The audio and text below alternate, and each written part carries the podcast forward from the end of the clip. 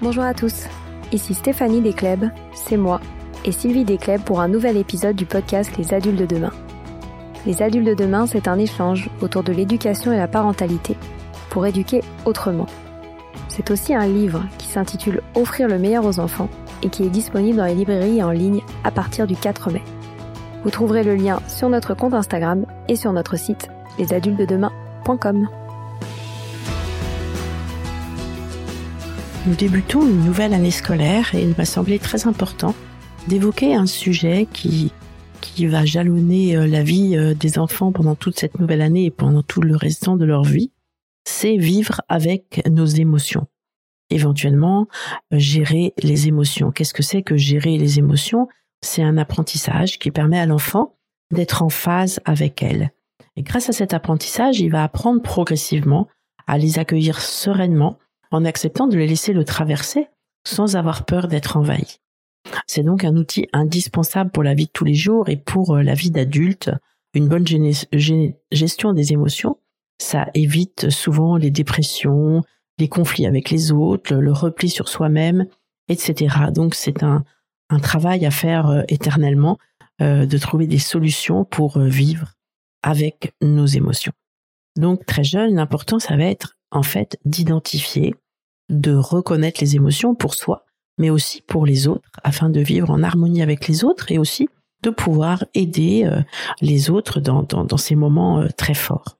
Donc pour les bébés, il existe des livres cartonnés de visages d'enfants avec des émotions. Et ça c'est important pour que l'enfant comprenne et voit en face de lui des bébés qui ont des émotions fortes. On peut aussi mimer des émotions et en donner le nom aux enfants. Hein, dire là, euh, je suis heureux, on fait un visage heureux, là, je pleure, je suis un visage triste, je suis triste, etc. On peut aussi euh, exprimer ses émotions ainsi que ses propres émotions dans des situations précises, dans des situations concrètes. Ça, c'est très important chez les jeunes enfants. On peut leur dire des phrases du genre euh, Oh là là, tu bailles, tu te sens fatigué de cette journée. Oh, tu souris, tu te sens bien, tu te sens heureux dans ton bain. Tu te détends, tu es serein. Tu, la maman ne, ne fait que bailler. Je suis très fatiguée de ma journée de travail. Il faut que je me couche tôt et me repose.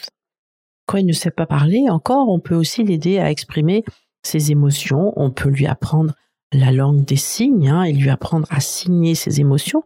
Ça, c'est très important et c'est pour ça que j'apprécie énormément cette langue des signes et euh, tout ce que tout ce que nous transmet Marie Kao dans son dans son dans ses applications, dans son compte Instagram qui s'appelle euh, hashtag euh, euh, Little Boom et qui a écrit des livres justement que l'on peut signer parce que c'est très important que très jeune l'enfant puisse nous faire part de ses émotions qu'on a parfois du mal à comprendre.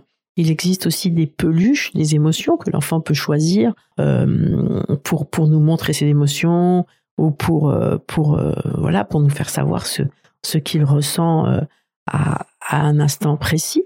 Il existe aussi des, petites figurines d'émotions.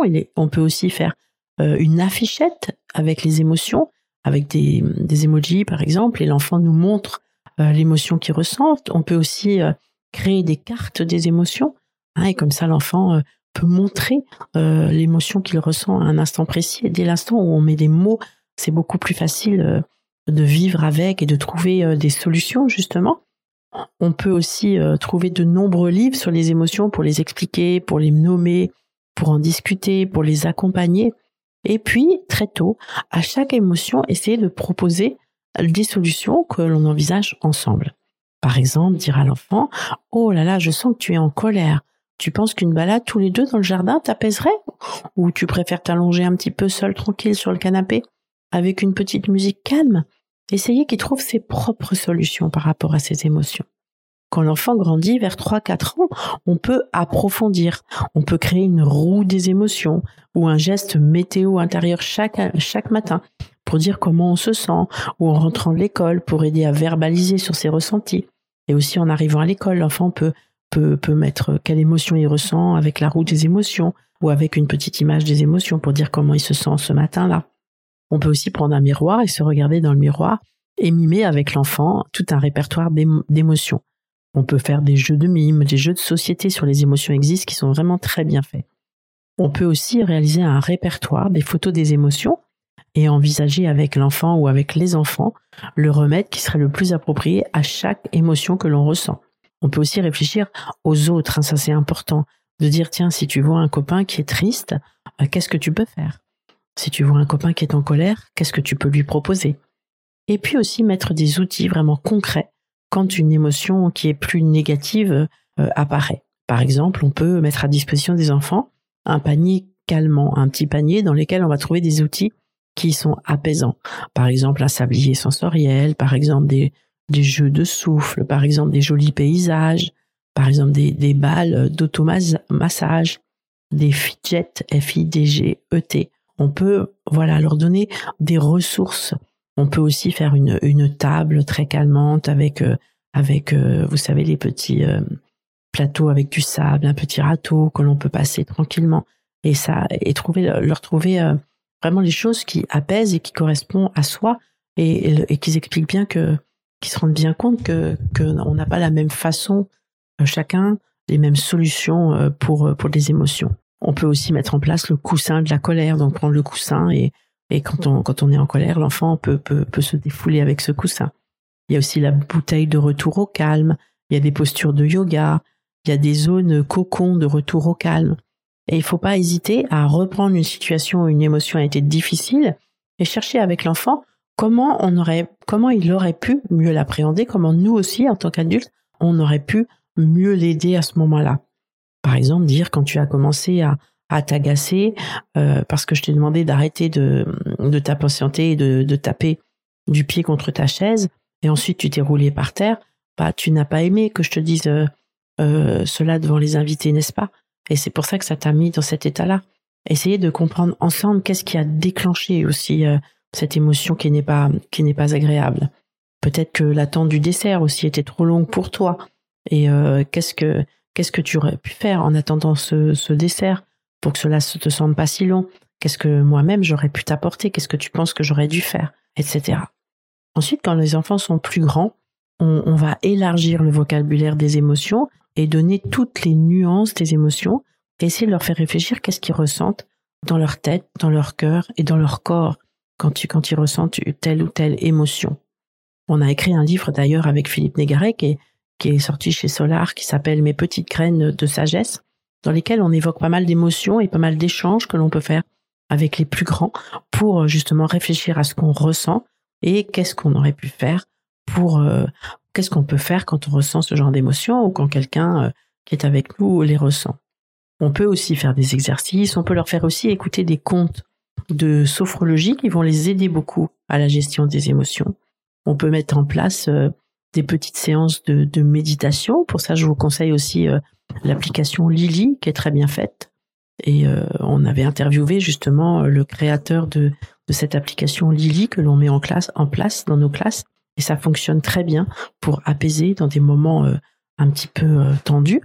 On peut aussi, on peut aussi créer un cahier des émotions, c'est-à-dire que l'enfant va, en fonction de son âge, peut écrire, on peut dessiner chaque soir l'émotion qui a dominé sa journée et pourquoi il a ressenti cette émotion. Et ça, c'est important aussi pour quand, on grandit aussi, pour qu'on est même, même euh, adulte, de, de, réfléchir sur sa journée, de réfléchir sur ce qu'on a ressenti, pourquoi on a ressenti ça et qu'est-ce qu'on pourrait mettre en place pour que le lendemain soit, soit différent. On peut aussi faire des mises en scène en situation théâtrale, c'est-à-dire imaginer des petites situations et euh, quelles émotions peuvent être ressenties, comment on y faire face, le rôle de chacun autour. Nous faisait des petits jeux comme ça avec Philippe Négaret, avec qui j'ai écrit ce livre où on mettait deux enfants l'un en face de l'autre et, ils devaient euh, mimer euh, une émotion et c'était incroyable euh, ce qui se passait dans ces moments-là. On peut, on peut travailler sur des portraits ou des autoportraits de l'art pour, pour leur donner une toute autre émotion. On choisit un tableau qui, qui montre une certaine émotion et on essaye de le retravailler pour donner une autre émotion. Et là, on comprend tout ce qui se passe autour, tout ce qu'on doit mettre autour pour, euh, pour ressentir une émotion différente. On peut aussi rédiger une notice de ces, de ces émotions, par exemple dire quand je me sens triste, j'aime qu'on me prenne dans les bras, qu'on me rassure. Quand je suis énervé, euh, j'aime aller marcher seul quelques minutes dans le jardin.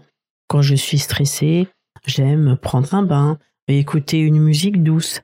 Et à ce moment-là, ça aide à trouver ces solutions pour vivre et pour vivre avec ses émotions. On peut aussi mettre en place un, dialogue contemplatif, c'est-à-dire trouver, euh, travailler sur des œuvres connues ou sur des images et faire part euh, de tous ces ressentis, euh, toutes ces émotions face à cette image. On peut faire la même chose aussi en écoutant différents types de musique et se rendre compte que certaines musiques vont nous apporter le calme, certaines musiques vont nous apporter une émotion un peu de, tristesse, certaines émotions au contraire vont nous donner, vont nous rendre heureux. Et on se rend compte comme ça, comme les sens aussi peuvent, peuvent nous aider à, vivre avec certaines émotions et même à générer certaines émotions. Et puis, on peut mettre en place, euh, euh, pour les enfants euh, plus grands aussi, des cercles de parole, peut-être chaque semaine, en famille, on peut le faire aussi en classe. Et pour ça, encore une fois, je vous conseille notre livre, euh, moi que j'avais que j'avais eu beaucoup de plaisir à, écrire avec Philippe Négaret, que j'avais écrit suite à, justement des, des, moments que l'on mettait en place euh, en classe où on parlait de de tous les sujets de la vie. Hein. C'est pour ça qu'il s'appelle les petites les, petites graines de sagesse. Mais notamment, on parle des émotions et on discutait justement des émotions avec les enfants sans leur apporter de solution donc c'est un livre vous avez des questions, des questions que vous pouvez euh, évoquer ensemble, échanger, qui vont autant euh, faire réfléchir l'adulte que les enfants. Et ce sont des, des, formidables moments de partage. Et je pense que c'est important justement que, que les enfants se rendent compte que nous aussi, en tant qu'adultes, on ressent des émotions. Ça, je pense que c'est très important. Moi, je l'explique souvent en classe que nous aussi, on a nos émotions, que l'on que l'on que l'on apprend à vivre avec, et que l'on trouve euh, nos solutions pour vivre le mieux possible avec ses émotions. Voilà, c'est fini pour aujourd'hui. On espère que cet épisode vous a plu. Avant de se quitter, on a quand même besoin de vous. Si après avoir écouté cet exposé, vous ressortez avec plein d'idées pour apporter le meilleur aux enfants, n'oubliez pas de nous laisser 5 étoiles et un petit commentaire sur Apple Podcast, sur iTunes ou toute autre plateforme d'écoute de podcast. Cela nous aidera à mieux ressortir et surtout à nous motiver pour continuer cette aventure ensemble. Si vous avez des suggestions, des idées de thèmes, des questions à poser, n'hésitez pas à nous contacter sur les réseaux sociaux, Instagram ou LinkedIn, en tapant les adultes de demain. Nous serions ravis d'échanger avec vous. Si vous souhaitez en savoir davantage sur Sylvie, je vous invite vraiment à aller voir son blog sylvidesclep.com ou à la suivre sur Instagram en allant sur son profil sylvidesc, D-E-S-C, du bas Montessori. Enfin, si vous souhaitez en savoir plus sur le calendrier des prochaines formations Montessori, rendez-vous sur www.apprendre-montessori.fr. On a hâte de vous retrouver vite et à très bientôt sur les adultes de demain.